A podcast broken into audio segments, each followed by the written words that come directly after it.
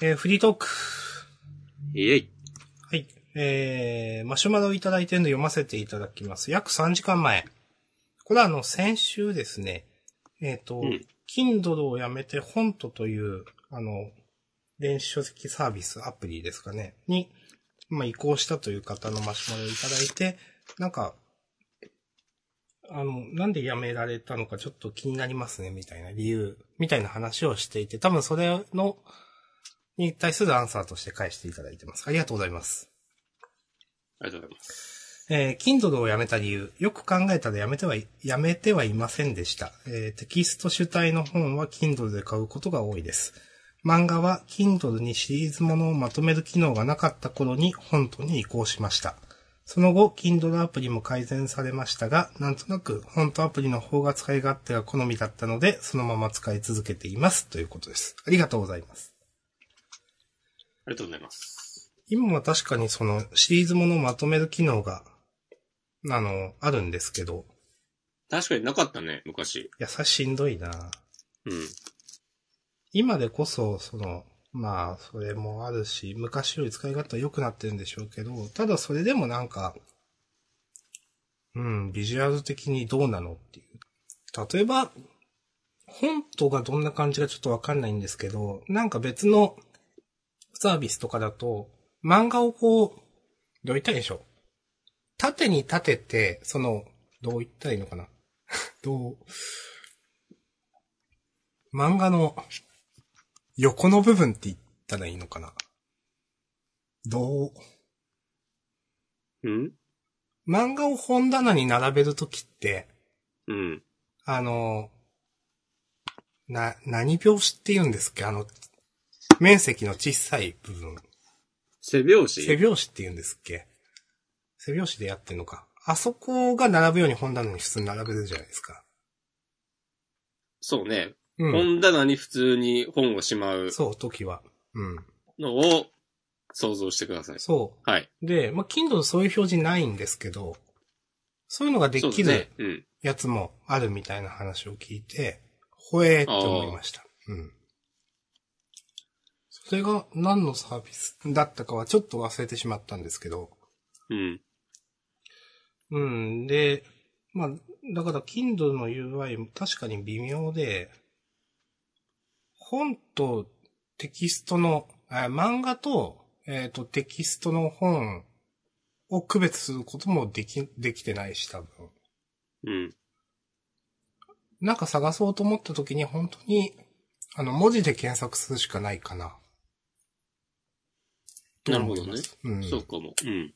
確かに。なので、そのフォントアプリの方が使い勝手が好みだったのでっていうのはちょっとわかんないんですけど、でも Kindle アプリの使い勝手のこと考えるとなんかそうなんだろうなって思う。うん。いや、Kindle アプリの UI 最高と思って別に Kindle を使ってる人はいないと思うよ。まあそうですよね。はい。まあ実質 Kindle しかないでしょっていう、うん。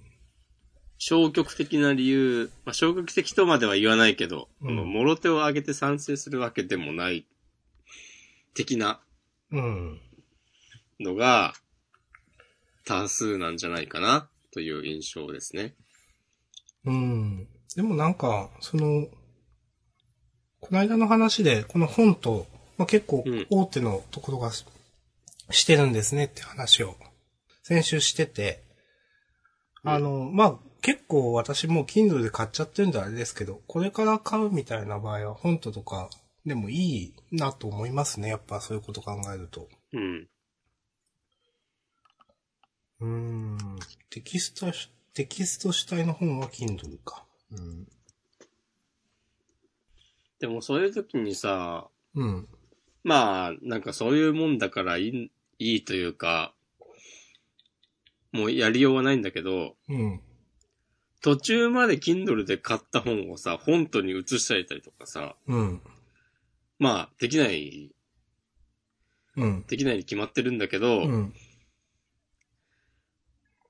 なんかね、いや、まあわかりますよ。うん俺たちが求めていた電子書籍っていうのはね、こういうことだったのかっていう。うん。わかりますよ、すごく。うんう。ん。だからまあよく言うけどさ、Kindle はあくまでね、レンタルみたいな扱いなんだっていう。うん。そう。それこそね、Kindle のサービス自体が終わっても読めなくなるし。うん。うん。だから本当に手元に残しておきたいものは、結局紙、物で置いとかないとね、ダメなんだなという事実は、まあなんかこうデジタルうん。に置き換われば置き換わるほど、ね、強く思い知らされるなっていう、まあちょっと古いですけど、電気グルーヴのアルバム、音楽のね、配信が一気に去年、こう停止になったりとか、なあ。はいはい、そうですね。結局 CD とかで持ってないとダメやっうていう。ん。そうですね、確かにね。うんはい。まあ別にそんなに深刻な話でもないですけど。まあでも確かにその、気づいたら見る、その、なんていうかな、結構有名なタイトルなのに、見る方法がないアニメとか、まああの、なんか、テレビ番組とかありますもんね。うん。確かに手元にその、なるべくきちんとした形で置いとき、置いとくっていう利点はあると思います。うんうんうん権利関係のごたごたとかあってもすぐにみなんか困ったことになるわけですしね。うん。そうなんですよね。うん。ということで、じゃあ、明日さんは、もう、Kindle を捨てるという。いやー、私は、アマゾンにね、骨抜きにされてるんで、魂を売った。魂売ってますね。うん。うん。まだ魂売ってるかな。うん買い戻すかもしんないけど。なるほど。うん。でも、メッセージありがとうございます。ありがとうございます。ちょっと調べてみようかな。新しいのを買うときはね、別でもいいんですよね。その、Kindle じゃなくてもいいんですよね。うん。はい。ありがとうございました。はい。さて、フリートークですね。うん。なんか喉の調子悪くなっちゃっいや、でもね、ここでね、2時間、3時間喋るとね、いや、わかるよ。た。脳いや、まあ、すでに、使うよね。すでに2時間喋ってるんですよね、そういえば。 そうそうそそっか。いや、なんか悪くなっちゃいましたね。う。まあ、今日もマスクしながら喋ってますよ。ああ、賢い。うん。えー、今週は、まあ、一応事前に上げておいたフリートーク用のネタとしては、明日さんが配給無料分、はい。僕がガラル図鑑完成という、はい。なるほど。配給無料分の話しましょうか。お願いします。読みました。えっ、と、配全部無読んにだいや、全部じゃないです。28巻まで、確か出てる。無料なのかなでう、ん。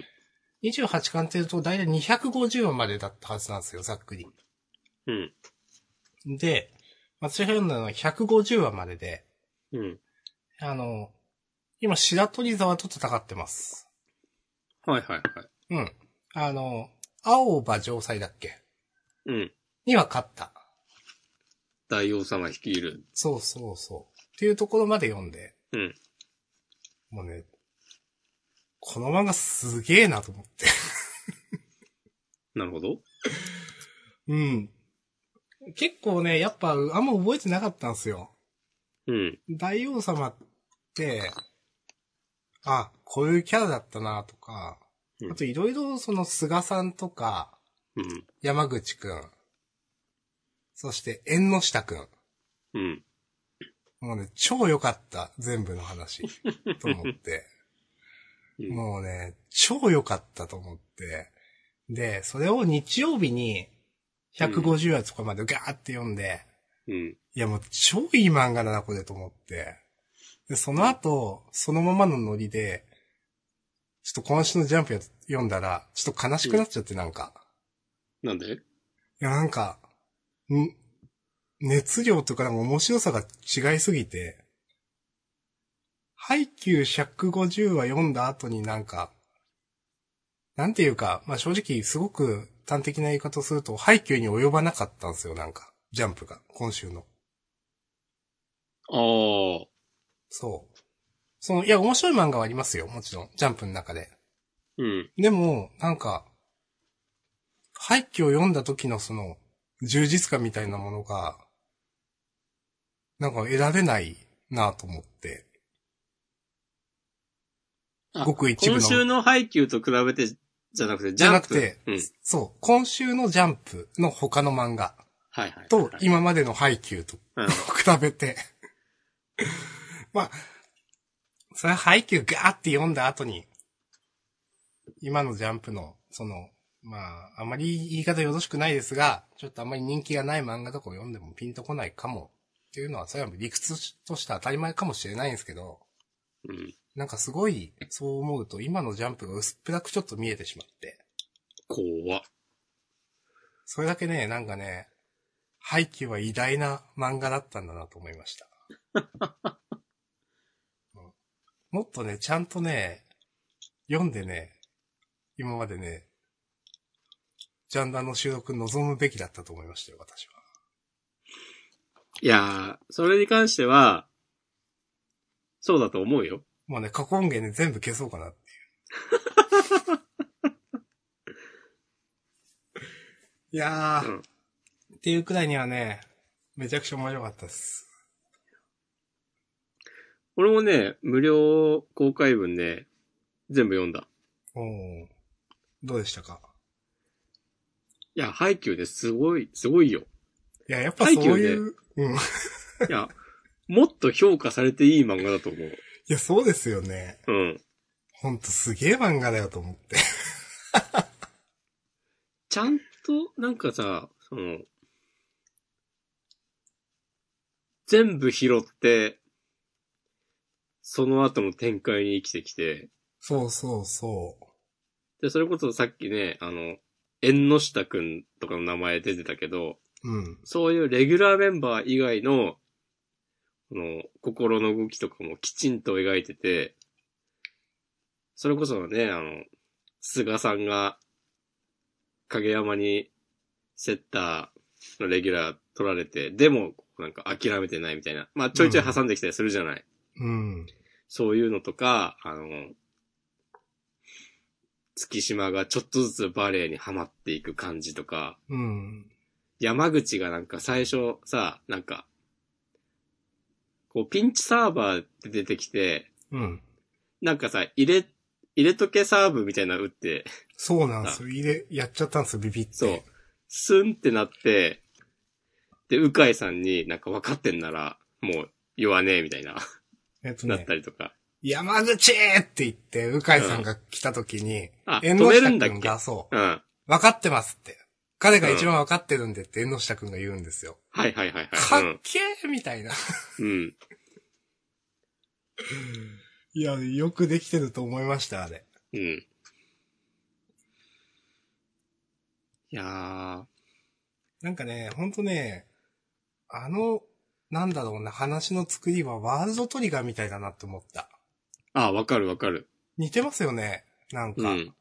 ちゃんと過去やったことが伏線として生きてきて、あ、確かにやってたわとか、うん。なんかいろんなところでね、それを共通点とか思い出される感じはしましうた。ん。うん。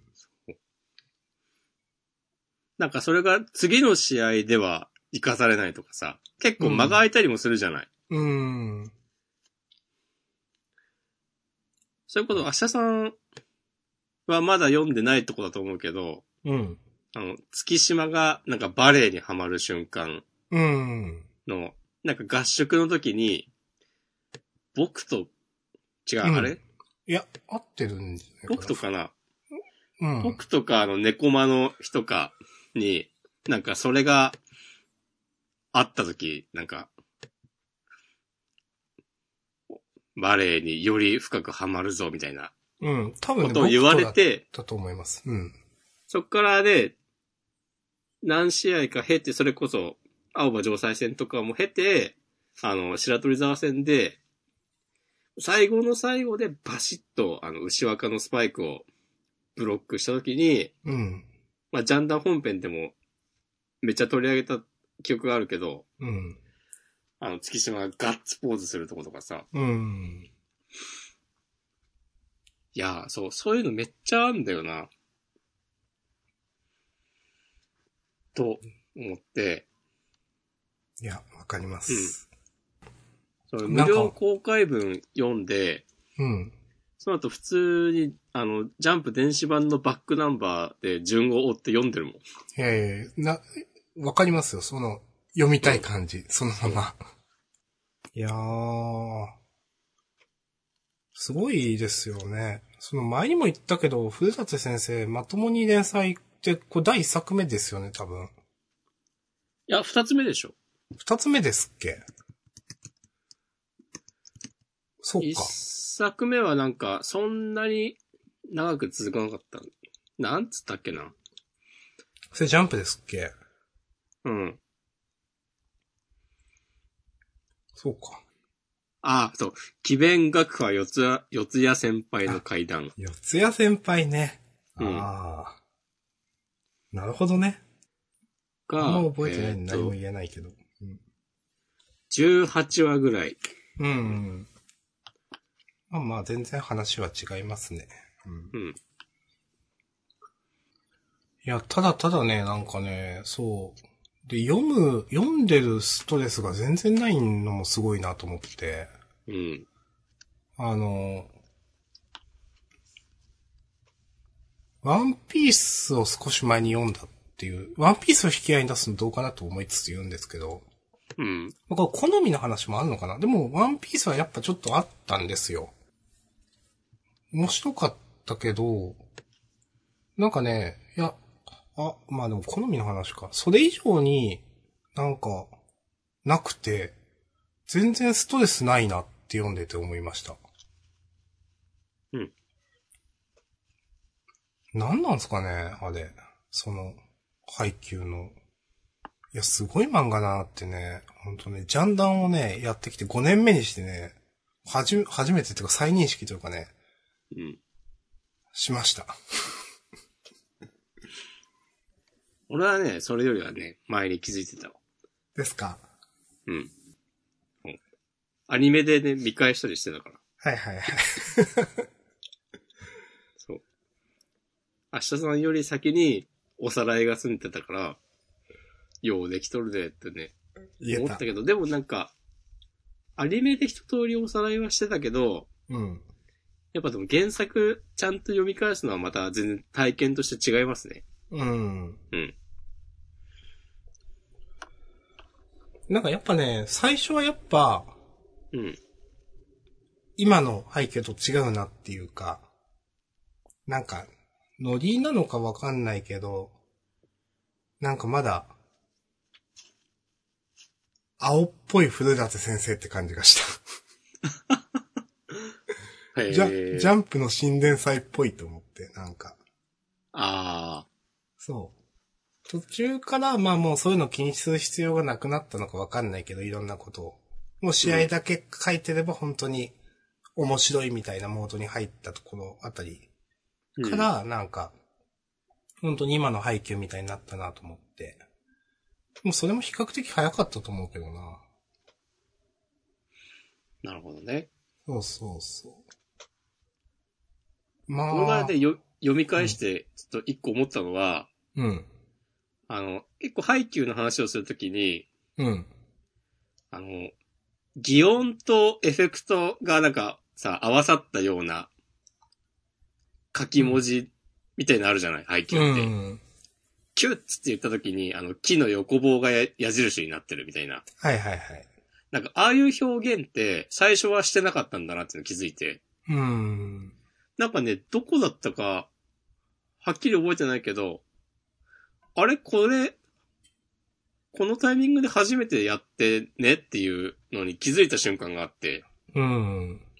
それがね、ある程度話進んでからで、あ、なんかそういう成長というか挑戦というか、なんか、あるんだなっていうのが、で、今はもう当たり前のようにさ、そういうのやるじゃない。全然違和感なく。うん。で、毎回かっけーってなるんだけど、最初に、おって俺が思った時は、まあ、割とちっちゃい子までちょっとそういうのやってて、うん。ああ、こっからなんかちょっとずつ、なんかこの技術磨いてったんやな、みたいなことを思って感心しました。うん。なるほど。うん。うん。いろんなこと思ったけど、まあなんか最初からバレエ描写自体はすげえ上手いなと思いました。なんか。そうね。うん。うん。いや、ハイキューすごいのはさ、バレエってなんか、まあ、そこまで、経験者のいるような、めちゃメジャーな、スポーツではないじゃないまあ、野球、サッカーとかと比べたらさ。うん。そんなまにあそうテレですビとかねでも見ないし、でも、配給、何が起きてるのか分かんないってことがまずないんだよね。いや、本当にそう。う。うんん。まあ、ローテーションの説明とかになると、俺雰囲気で読んでるけど、いや、まあ、いいんじゃないですか。うんなんかその、実うん実際のボールと選手の動きとかは、なんか、素直に入ってくる。なんか、やっぱそれ、キャラクター付けがキャッチーだからっていうのもあると思うんですよ。なんか、なるほど。キャッチーなんだけど、とんでもになってないっていう、それそれぞれの能力っていうか、うまいところはいがは。うん。うん。あのー、及川は、えっ、と、まあ、みまあ、セッ、セット、セッターとしての能力は、まあ、そんなになんだ、そんなにっていうか、ただ単にそのトスの能力としてはそんなになんだけど、みんなを引き出したり乗せたりするのが抜群にうまいとか、サーブがうまいとか、なんかまあそれ、うんそういうのがみんなあるじゃないですか。うでんも全然それがとんでもんじゃなくて、あうん本当に高校生のめっちゃ上手い人だったらこんな感じのいるよね、みたいな。うんうん。思える。で、その中で、なんか、話がうまく組み立てられてる感じがするから、なんか、確かにこいつがやったらこうなるなっていうのが頭の中でなんか、多分分かってるから話も、話っていうかやってるバレエも分かりやすいと思うんですよ。はいはいはい。うん。まあ、描写がうまいのももちろんあると思うんですけど。う。うんん。それはね、すごくうまいなと思いました。うん。うんその、な、すごい、本当一つの試合見ると、なんだろうな、見終わる頃には、モブっぽいキャラもみんな、どんなことをしてて、どんなことが得意なのか、なんとなくわかるみたいな、 なんか、そうそうそうそうそう。あれすごいなと思いまうす。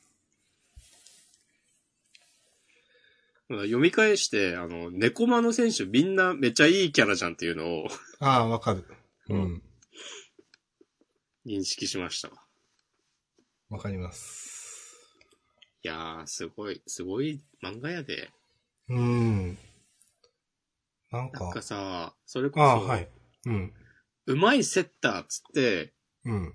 まあ、影山も及川も、宮厚夢も、うん。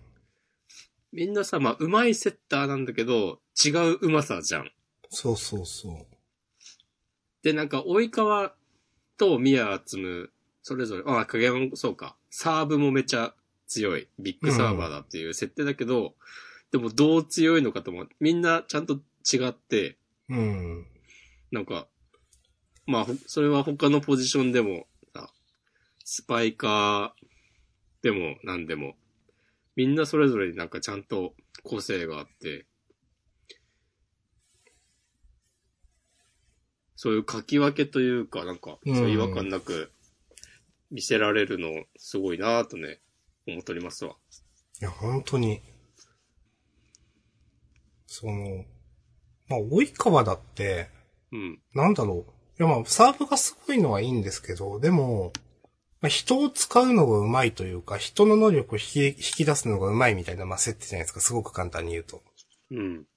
もうそれって、なんか、いや、すごいんだけど、普通の人っていうか、まあ私とかが考えたら、書き、それを表現する方法って数通りくらいしかないと思うんですけど、うん。だからそういう能力自体はシンプルなのに、なんかそれでめちゃくちゃいろんなことするじゃないですか、実際、及川って。うんうん。なんかそれがすごいなと思って、その引き出しというか、確か、なんか、うん。そうですね。なんいやかそそのう、だね。うん。なんていうかその能力自体ってすごくシンプルだから、そんなに強いのって一瞬思うんだけど、うん。ちゃんとそれでめちゃくちゃチームを強くできてるっていうのがすごい。うん。で、それをちゃんと描けてるし、思いつく古舘先生がすごいっていう感じです。うんそうね。そうん。あと、まあ、配給、結構要所要所でさ、あの、う。うん。省略もするじゃない。うん。なん、かラリーが続いてっつって、する。うん。なんか、さあ、いよいよマッチポイントとかなったりするんじゃん。なんかその辺もうまいなと思って。うん。なんか上長にずっと全部書くんじゃなくて、こう、省くべきところは省いて、そうですね、その、うん、っていう。ハイ、ハイライトよりもはちょっと長いけどみたいなのを見てる感じですよね。うんその、ブレイクしそうみたいなところを見る、見てたりとか、そういう山場を見てるとか、うんそれはね、うまいなと思います、確そかうに。そうそう。だからなんか、いや、これさっきもやったじゃんみたいなことがないんだよね。その、うん。試合ごとに。うん。そういうのは、多分その省略された中で、ね、やったりしてんだなっていうのが、読んでて自然に分かって、で、なんか新しいことを、まだ描いてないことだけが、ちゃんと、描かれているっていうう、ん。からずっと面白いんだよね。そう、ずっと面白いんですよね。うんそう、それなの。多分、ストレスがないっていうの、ずっと面白いんですよね。うん。そうだね。なんか、次回面白くなるから、ちょっとね、今回我慢してね、みたいなことがないんだよな。そう、つなぎの回ってないですよね。うん。なんか、その練習、なんかまあ練習会自体がそんなにないっていうのもあるけど、うん。なんかその、どんどんどんどん次の話へ、次の話へっていう風になんか話ができてる感じがして、うん。なんか説明しづらいんですけどね。でもそうなんだよな、みたいな。うんめちゃくちゃ読む、次を次をって読むのにストレスがない。うんはい。というね、今更ながら配給すげえっていうね、その話をね、このジャンダンでしました。ちなみに俺は一番好きなシーンは、はい。えっとね、あの、練習試合、最初の頃の練習試合での、うん。あのね、あずまねさんと西野屋のやりとり。うん、どれですかどんなやつですかあ、西野屋がね、なんか、もう一度トスを呼んでくれ、エースみたいなことを叫ぶ。はいはいはいはい。うん。あの、うかいさんがコーチになってすぐか、あの、なんネかコマとの練習試合の前の、商店街チームとのそうそうそうそうそうそう。戦いみたいなとこでしょ。うん。あれ、あれで好きなんですよね。熱い。わかります。私、あの、ちょっといろいろつぶやいてたんですけど、うん。山口くんがジャンプフローター決めたところかな初めてかわかんないけど、ジャンプフローター、そそれに対して月島が、うん。なんかそんなに驚くことじゃないでしょ、みたいな。うん。でこの5ヶ月サーブだけは誰よりも練習したんだから、みたいなこと言うのが好きですね。何気ないとこだけど。わかります。うん。いや、今、きりないんですけどね、言い出したら。いや、そう、キリがないよ。全員にいいところあるんですよね、ほんと。ういん。や、縁の下くん、縁の下力くんが活躍すると思わないじゃないですか。 最初。そうだね。縁のもう、まあ、モブの中を、まあまあ終わるんだろうなっていそうう。そうそう。したらね、ちゃんと縁の下くんいいキャラとして描かれてね、もう、もう、みたいな。え、それ、何戦、どこの話してるえ、縁の下くんは、青葉城西あたりだっけだっけでも何回かあるんだよな、確か。じゃあ、じゃあ、これから読むかもしんない。はい。うん。なんかね、俺がね、いいなと思ったのは、うん。あの、成田くんっていう、また別の2年生うん。の子が、これ全国大会入ってからだったはず。稲荷崎戦かなうん。なんか、ピンポイントで交代で試合に参加して、で、ね、ちょっとふわっとしてますけど、うん。なんか、その、それこそ縁の下くんとか、あと、龍之介の活躍とか、あとまあ、あまあなんだな、まあみんなの活躍をずっと見てて、ベンチから。うん。成田くんは全然試合出てないから、なんかそれで、なんかいける気がするみたいな感じで、その試合に参加して、で、なんか全然通用しなくて、なんか、俺もやれると思っちゃったんだよな、つって、あーあ天っをた仰ぐみたいなシーンがあって、あっうん。で、その後なんかいろいろあってさ、うん。なんか、西野屋となんか、いえっつって、こう、親指立てて、なんか、なんかがうまくいって、うん。なちゃんと救われるっていうね。はいはいはい。その辺の描き方ね、めっちゃ良かったなっていう、ああ。熱い漫画やで。いや、ほんと。まあ、ほんとね、最近のその話読んでても思うけど、うん。まあ、まあ、バレエの天才だけじゃないんですよね、ちゃんと描いてんのがね。うん。それがすごく丁寧だなと思って。うんまあ、。それこそさっき言った、その、成田くんとか、いや、えっ、と、縁の下くんとかそうだし、なんか、うん。そのあたりの、まあ、俺たち側っていうか、うん。モブ側っていうか、うん。なんかそういう人もそれぞれのバレエがあるし、うん。で、なんていうか、もうそ最近の話、ジャンプでも言ってますけど、バレエやめたとしても彼らの人生は続いてるわけで、うん。なんかみたいなのをすごく丁寧に描いてるなっていうのをほんとすごく思います。そう。それもね、なんか読み返してね、あ、言ったっけな。気づいたんだけど、うん。あの、カモメダイに負けた後に、うん。あの、顧問の武田先生が、うん。なんかね、この後もなんかみんなの人生が続いて、なんか、何にだってなれるんですみたいなこと言ってんだよね。そのうん。言ってた気がする。そう。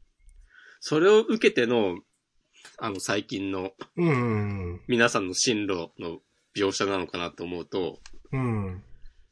いや、もうどこまでちゃんとしてるんだっていう。すごいですよね。うん。あ、俺あとね、縁の下くん。縁の下くん結構いいエピソードなんだよな。やっぱ、俺たち だから。めっちゃいいなと思ったのは、あの、夏、青葉城西に負けた後かな、あの最初の。うん。なんかさ、龍之介と西野屋と3人で、あの、次部長誰やんのみたいな話うしてん。た。ああるりじゃんました。うん。で、縁の下くんは、あの、かつて、鵜飼前監督、うん。のの、超スパルタそのう、時に、に。こう、根を上げてサボっちゃったっていううん。追い目があって、うん。で、なんかそれで結構なんか人減っちゃったから、なんか、しれっと復帰できたっていうのがあって、その、先輩たちにもあんまり怒られずに、うん。そう。でもなんかそれにずっと負い目を感じてて、まあそれこそなんか日向とか影山に、なんか、その、一度逃げちゃったことがあるとか、ポロって言ったりとかしてて、うん。なんかそういうのを経た後で、その、指揮部長、西野屋も龍之介も田中も、なんか俺らからじゃないべっつって、で、その、縁の下くんは、自分は全然バレエも上手くないし、みたいなこと言うんだけど、うん。その、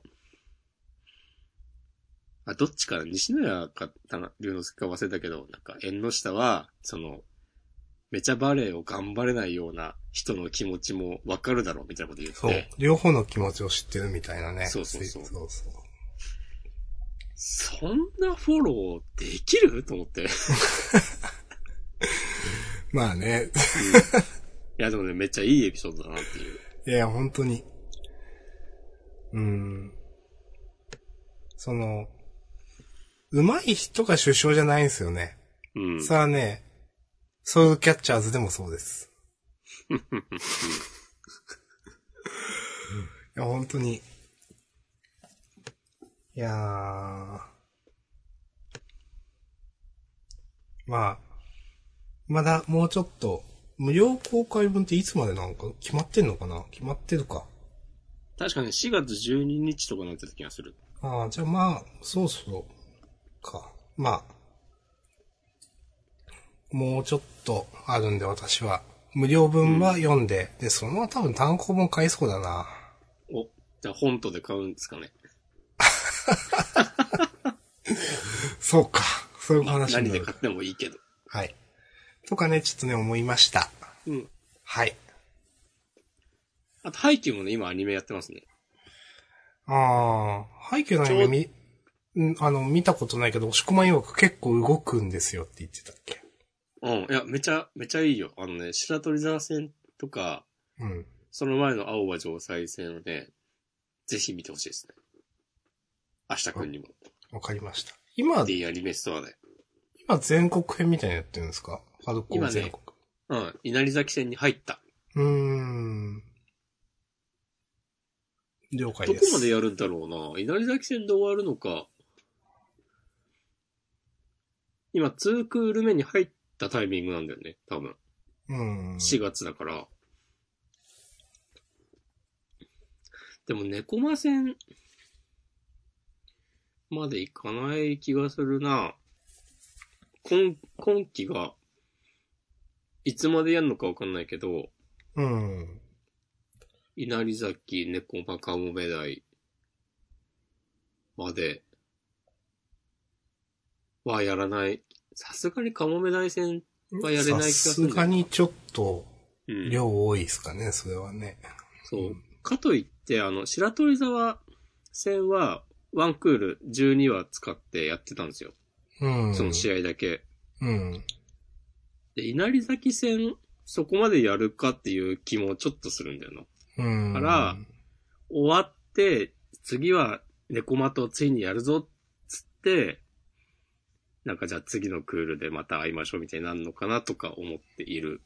うん。知らんけど。それか、いや、わかんないな。想像で言ってるからやめとこはい。う。 なんか前も言ったけどさ、うん。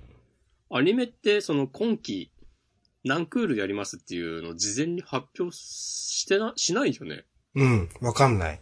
うんちょっと、それすごい、腑に落ちないというか不思議ですけどね。そう。だから俺、ハイキューもワンクールで終わんのかなと思ったんだよね。うん。 1月からだった気がするから、その3月で一杯ぐらいで普通に終わんのかなと思ったら、まだまだ続きそうなんで、なんかでも、わかんなかったりもすんのかねいろんな事情で。うーん、かもですね。その、実際そうやって明かされてないっていうことは、うん。うーん。なんか不思議ですけどね。ね。うん、その、何も知らず外、外から見てる側としては。うん。なんかその、2クール目、決まってると決まってないとで、なんかいろんな力の入れ方も変わってきそうな感じするけどね。うん。まあ、教会のことはわからんな。わかりませんね。はい。うん。はい。こんな感じかなと思います。ですね。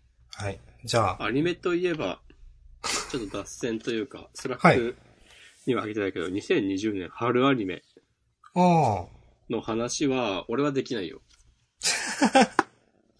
じゃあ、まあいいんじゃないですか。うん。なんか、結構そういう話するなっていうね、ジャンダン。いつからかするようになってるね。ギャルと恐竜、冬アニメの時にね、私間違えて、うん。ギャルと恐竜やるんだ、みたいな。ええー、春アニメね。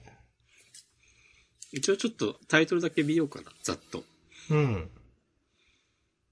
あ、イエスタデイを歌ってってこれそうなんですよ有。名なやつじゃそないうそうそう。私は結構好きですよ。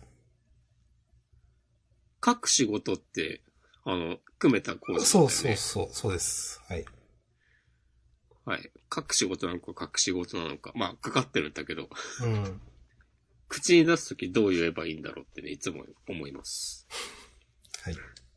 私はあの、広角機動隊のうん。 SAC アンダーバー2045。これはあの、スタンダードンコンプレックスっていうのがテレビシリーズで前あって、それの続編扱いだったら気になる。何もわかりま せん。あ、はい波よ聞いてくれ。ああ、そうですね。アニメになるんだ。うん。なったんだ。結構今いろんなところで、いろんなところあの、あれみ、あれを見ます。PV というか。うんへえー。直撃の相馬第5部かな第5部って5クールというか、5期か。この辺からちょっとやばいんじゃないのっていうところじゃないですか。なんか これ、連帯職撃とかのあたりじゃない多分そうです。 ちょっとやばいんじゃないのっていうね。うん。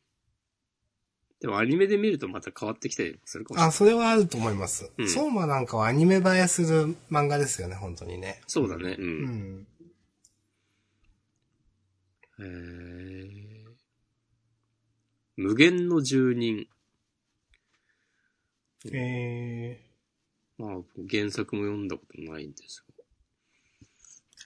波を聞いてくれと無限の住人って同じ作者じゃないっけー、うん、と思いますよ。うん。サムラ先生でいいのかなだよそうそうそ僕があんまり知らん漫画家ですが。う。うん。まあみんなは好きなんでしょ私はな、うん、そう、みんなは好きなんでしょっていうところでいいと思います。 いや、合ってると思いますよ。なんでそういうちょっとトゲのあるような言い方するかね。本当 あんまり、でもピンときてないかな、その他のいろいろ見てるけど。シャドバーアニメになるうのーん。つってまあ、シャドーバースやってないですけど。そうだね。まあ、そんなとこっすかね。うん。デジモンも別に見てないしな。なんかデジモンのアニメってめっちゃ人気ないみんな好きっていう印象がある。うーん、まあなんか、どうなんだろう。初代はすごく人気がありますよね。うん。まあ、うん。あれはなんか、時代みたいなのもあったんじゃないかなと思ってますけど。うん。うん。まああの、携帯ゲーム機としてもみんなやってたし。はいはい。たまごっちとかからのね、うん流れで。うん。まあ、それに、よくね、あの、バタフライなんかは夏メロでか入りますからね。ああ。あれは昔のアニメの主題歌。そう、多分一期の主題歌だから。そうだよね。うん。ねみんな大枠を知ってるっていう。もう、俺はそう、デジモン、そのアニメとか始まったり、あの、携帯ゲーム機出た頃は、うん。もうバッチバチにポケモン派だったんで、はいはいはいはい。いや、こんななんかタイトルからあからさまにパクったような作品何がええんや、みたいなことを、 まあまあ当時中学生とかだったんでね、なるほどね。はいご容赦ください。はい思って、まあまあ あとまあなんかさ、結構、モンスターのタッチとかリアルじゃないうん。ですね。うん。グレイボとか。うん。この、で、キャラクターとのギャップがあるって、なんかその、あの、ちょっと、デジモンたちの、そのリアルな、描かれ具合が、全う然、生理的に合わなくて、うん。なんか完全にね、スルーしてたんだよね、ずっと。うん。まあ、いいんじゃないでしょうか。うん。だから、なんか俺が思ってたより、もっとずっと人気があるんだなっていう。うん。私もそんなにわかんないんですけどね。うん。デジモンは。うん。そういえばね、デジモンといえばあの、劇場版で島根にパソコンなんてあるわけねえだろみたいな。フレーズが。あ、そうなんだ。そうそうです。あの、僕らのウォーゲームっていう。なんかよくね、うん。最近はネットスラング化してますけどね。うん。うん。そうそうそうん。なんかそう、そのフレーズはなんとなく聞いたことあるわ。う。そうそうそう。うん。なんか、島根に、私僕らの大ゲームを見てない中で言うのどうかなと思うけど、なんかパソコンを島根で探さないといけなくなったのかなそういう電脳世界みたいに行くために。うん。そうそう。それで、そんなセリフがあったとかだったと思います。受けんな。まあはい。今だったら大炎上 ですわ。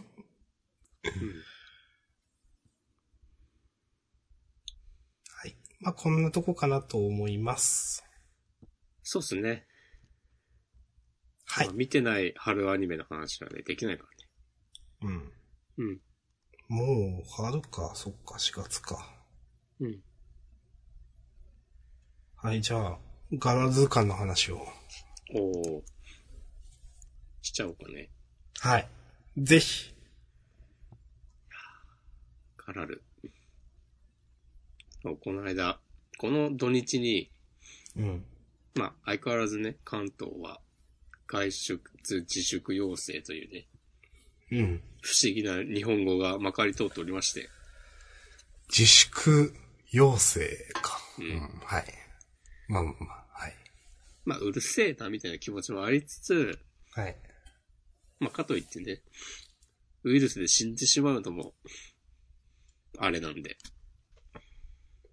まあ、おとなしくしますよっていう。あとはね、まあなんか、よく行くお店とかも、普通に、いや、臨時休業だから、うん。まあ、それもありますよね。そううん。で、どうしようかなと思った時に、うなんかん。ふと、ポケモン図鑑を完成させようと思って、うんひらめいて、この土日かければ、やれんちゃうかと思って、思っていたところに、うん。あのジャンタンリスナーで、お。 2回くらいゲストとしても出てくれたはこい。とある、板前さんはい。という方はい。が、なんか協力しますよっていうね、連絡くれて、はい。で、板前さんはソードを買ってて、僕はシールドをやってて、で、それで、なんかソードにしか出ないポケモンとか、あと、まあ、通信でのみ進化するポケモンとか、うん。あとちょっと進化の手順がめんどくさいポケモンとかを、なんか交換で図鑑登録だけさせてもらって、うん。それ、ね、えっと、土曜の夜9時過ぎぐらいからなんか1時間半ぐらいやって、うん。それでね、に2、30ぐらい埋めさせてもらったのかな。うん。で、その時点で300ちょっととかで、うん。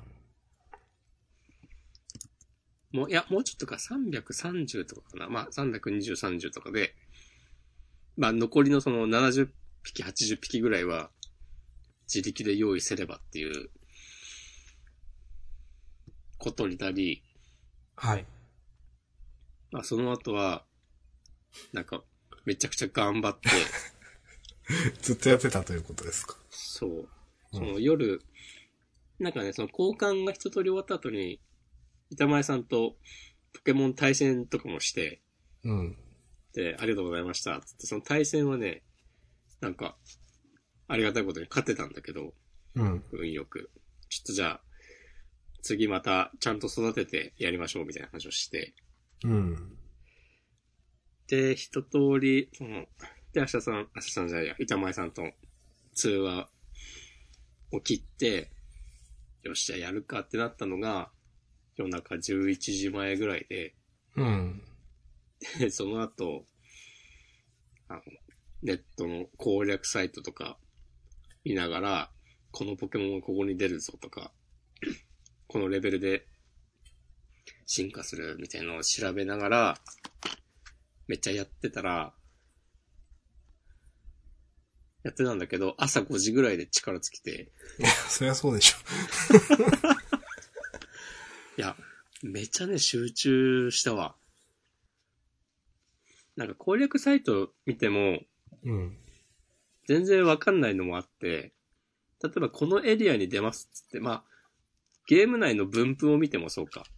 あの、モンスターのアイコン出てても、うん。でも、草むらに出るのか釣りで出るのかとかさ、わかんなかったりするんじゃないうん。なんかそういうのは、なんか、時代だなと思うんだけど、なんかね、ちゃんと解説のね、YouTube 動画がね、アップされてんだよね。そうなんだ。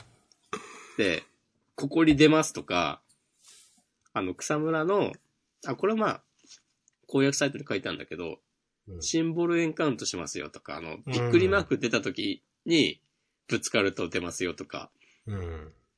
そういうのは図鑑の分布だけ見てもわかんないから、調べたりして、で、あとね、なんか何匹か、すげえ面倒な手順のポケモンがいたりして、うん。そういうのは、もう自力で探すのは諦めて、あの、ポケモンホームっていう、ほう。まあ、わかりやすく言うと、ポケモンのオンラインストレージですわ。はあ、はい。うん。あの、課金すると、ネット上にポケモンのボックスを持つことができて、はい。その、ゲーム内のボックスからはいなくなるんだけど、そっちに預けると。うん。その代わりきちんとバックアップされますよっていううん、うん、うん。サービスがあって、で、それであの、さ、それを使うとサン、ムーンとか XY とかって捕まえたポケモンを剣盾に送ってきたりとかできるんだけど、うん。で、そのアプリの一機能として、えっと、なんか欲しいポケモンを登録、指定して、その自分が交換に出すポケモンをそのオンラインにアップしとくっていう仕組みがあって、うん。で、それで自分が持ってないポケモンをそこで探して、で、そこに預けてる人たちが欲しいっつってるポケモンを用意してへえ。交換するっていう、それ最初自分だけだと思ってたんですけど、なんか一つのマッチングみたいな、あれなんですか。もあるんですよ。へえ。そう。なんかそれも駆使して、それのおかげでなんか完成した感はあるな、結構。うん。それがなかったら、多分ね、なんか、明日あたりもう一回、ちょっと板前さんまたいいっすかみたいになってた気がする。ちなみに、うん。図鑑って毎回やってます。いや、すごい久しぶりにやった。ですよね。うん。ええ。まあまあで根気いるじゃないですか、だって。いる。ね。うん。なんか子供の頃はああいうのガーってなんか、子供ゆえの情熱とかでできるけど、なかなかすごいなと思いました。いや、そうなんですよ。あ、でもね、俺ね、あの、ミラクル交換ってわかるなんとなく。なんかゲーム内でできる、そのランダムで交換できる仕組みがあって、うん。あの、対戦用に負荷厳選した中で、その、理想個体じゃなかった、うん。いわゆる負荷余りと呼ばれるはい。まあ。ポケモンたちを放流して、うん。そうね、めっちゃマジカル交換やってたのね。えーそれ、それで結構図鑑230、40ぐらいまで埋まってて、はいはいはい。で、なんか、それがあったから、これ、ちょっと気合い入れればやれるなっていうのがあって、今回はうん頑張った。そうそうそう。あで、あ、と、あの、図鑑完成すると、色違いポケモンの出る確率がね、上がるんですよ。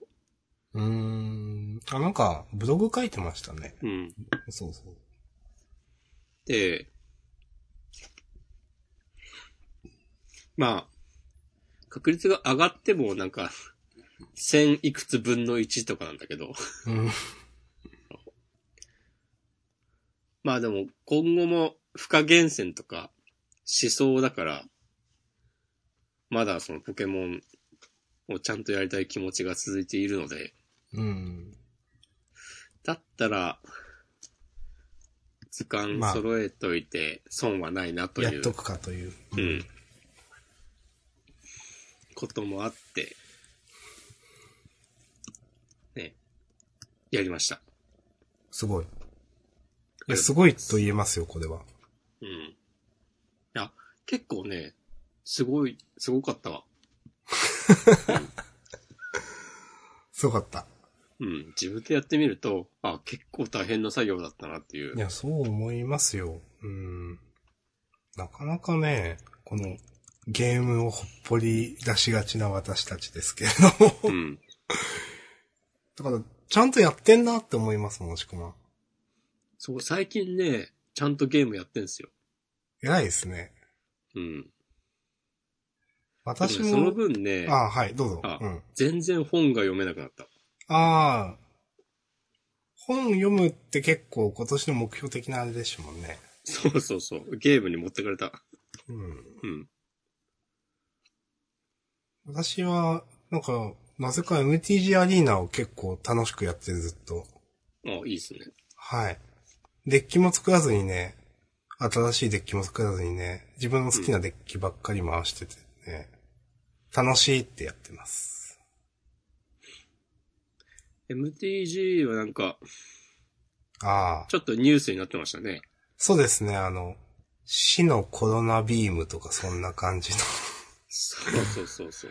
えっ、と、まあ、一応説明をすると、今度出る新エキスパンションで、ゴジラとのコラボカードみたいなのが結構あるのかなうん。その中で、あの、ゴジラが吐く熱線みたいなのを、コロナビームかなんかと、えっ、と、訳してて。まあもちろんそれが、まあ、すり上がる、デザインが決まったのかすり上がるのかわかんないけど、もうずっと前で、今とは状況が全然違って、うん。途中でその差し止めみたいなものもちょっとできない状況だったので、うん初回の吸ったやつだけはこれで販売しますけど、なんか次からはちょっと名前を差し替えますみたいだったかな、なんか。そうそうそう。そういう、わざとじゃないんですよ、すいませんみたいな声明をね、ウィズ・アーズ・オブ・ザ・コースとか出してたなという。あのゴジラのその、あの必殺技みたいなのがコロナビームっていう名前なのは、まあ、ずっと昔からそうだった。でしょ多分。うん、多分そうん。そういう設定だったのを、その、MTG 的には、なんかね、記念すべき、なんか超ビッグタイトルとのコラボレーションっつって、う。うん。なんかね、あの、その、本編というか、なんだろうな。その、普通に大会とかでも使えるような、うそのん。カードパックで、他の作品とのコラボっていうのは多分初なんだよね。あ、なるほど。そんな気がする。から、そのマジギャズの歴史の中でもかなりの大きな出来事なんだけど、うん。そそんなね、こう、たまたまタイミングでそうそうそう。ことになってしまい、で、まあ、誰もが思うことなんだけど、うんあ。これはそのカード高騰するなっていう。そうですね。うん。ジャンダンでもね、その カードの資産とかカードの値段が高くなったり低くなったりみたいな話は2年くらい前にしてましたかね、結構うね。ん。うん。僕が夢中でやってた頃。そうですね。やっぱそういうことをつぶやいている方も結構おられましたね。うん。うん。まあ、あの、繰り返しになりますが、実際一番高い、えっ、と、マジック・ザ・ギャザリングの一番高いカードの一番高いその、種、まあ、そのバージョンというか、では数百万円の値段がついてるものもあるので、うんはい。という。なんかな、その、ショップとかでも、その死のコロナビームのゴジラのカードは買い取りませんみたいにしたらかっこいいのになと思うけど。はいはいはい。うん確かに。うんなんかこういう、ね、ウィザーズもなんか、これはあかんって言ってるようなもので、こう、メイクマネーしませんっつって宣言したら、なんかそのショップで買い物したいわってなるわ。確かにその公式がダメだよって言ってるのをね、なんかそうするのはなんだかなって思いますよね、なんかうね。ん。うん。まあでもね、エラーカードがすごい値段ついたりするからね。ああ、はいはいはい。難しいところだなと思いますけど、エラーカードっていうのはなんか印刷がずれたりしたようなうん。もの。印刷がずれたり、なんか本来ありえないものが印刷ししてたりとか、されてたりとか。うんなんか大会とかではべもちろん使えないんだけど、まあコレクター心をくすぐると。こちょこちょこちょっつって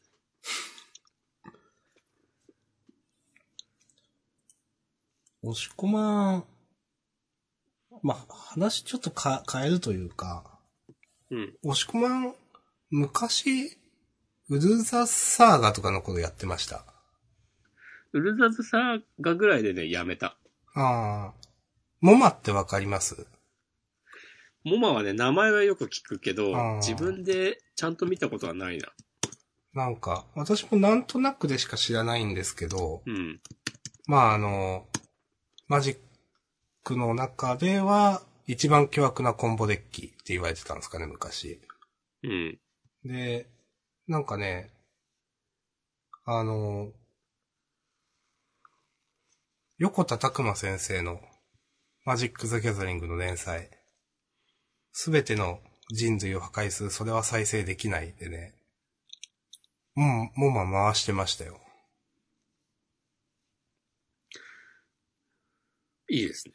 なんかね、かっこいい、良かったです。で、なんかそういうね、実際にあった、そういうなんか、なんていうか、今まで、まあ、実際のカードゲームをね、元にしてるから当たり前なんですけど、そういうのが出ると、おって思いますよね、なんか。うん。どうい、なんかテンション上がるというか。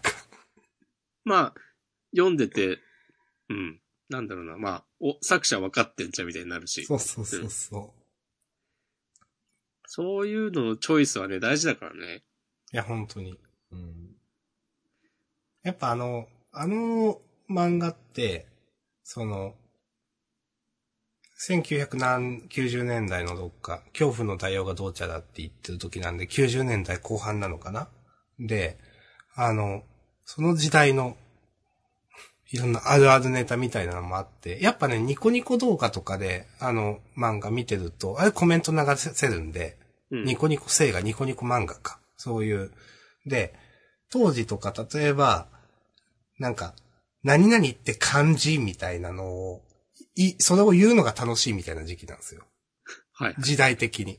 で、そ、そのニュアンスとかが、いいろいろ、ことあるごとになんか、ん時代として、なんか、表現として描かれてて、うんなんかそれが受けてたりとかやっぱりあって、なんかね、そういう、まあそれもだし、カードのさっきのデッキのチョイスとかもそうなんですけど、やっぱそういうのね、うまいなと思いました。まああれは、横田先生じゃないのか。あれ確か、そうだな。あの、オナニーマスター黒沢っていう、あれの原作者の人だったのかなが、あ、そうなんだ。話確かやってるんですけど、そうそうそうそうそう。いや、なんかね、面白いと思います。うん。ありがとうございます。はい。ですね。なんか言うことあったかなうん。あんまり話広げて、まあもう1時間超えたし、うん。終わっていいんだけど、うん。ちょっといろいろあって、任天堂スイッチが新しくなって、 はい。こう動物の森をね、最初からやってます。あ、そうなんですか。あれね、移行できないんですよ。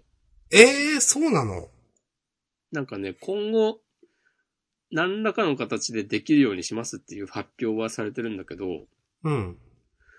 なんかね、多分他のゲームより、この、スイッチの OS というかなんかシステムというかと深く結びついてるのか知らんけど、うん。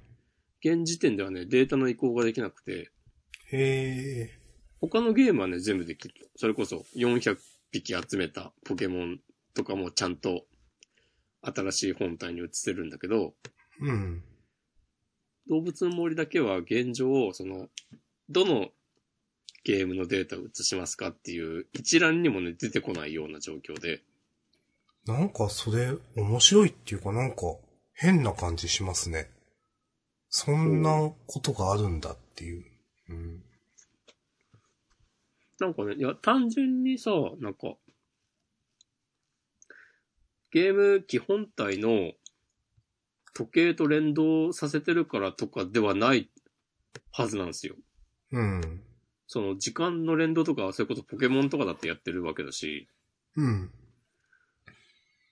だから、なんまあ、かパめッと見ユーザーにはわからないような部分でも、なんか連携がいろいやろあってるんるだろうんなっでてしょういねうっていう。うん。そうだからその、本体ごとに島があるっていう、はいはいはいはい。ユーザーごとじゃなくて、うん。ああ。で、それをユーザーごとにというか、その、本、別の本体に移せるようなアップデートを今準備中ですっていう状況で、うーん。まあ、諦めて、 新しくね、始めました。結局、その、ん新しくスイッチを買って古いのはメルカリかなんかに出したんですっけあ、もう、次の、ね、譲り先がね、もう早々に見つかって、あ、なるほど。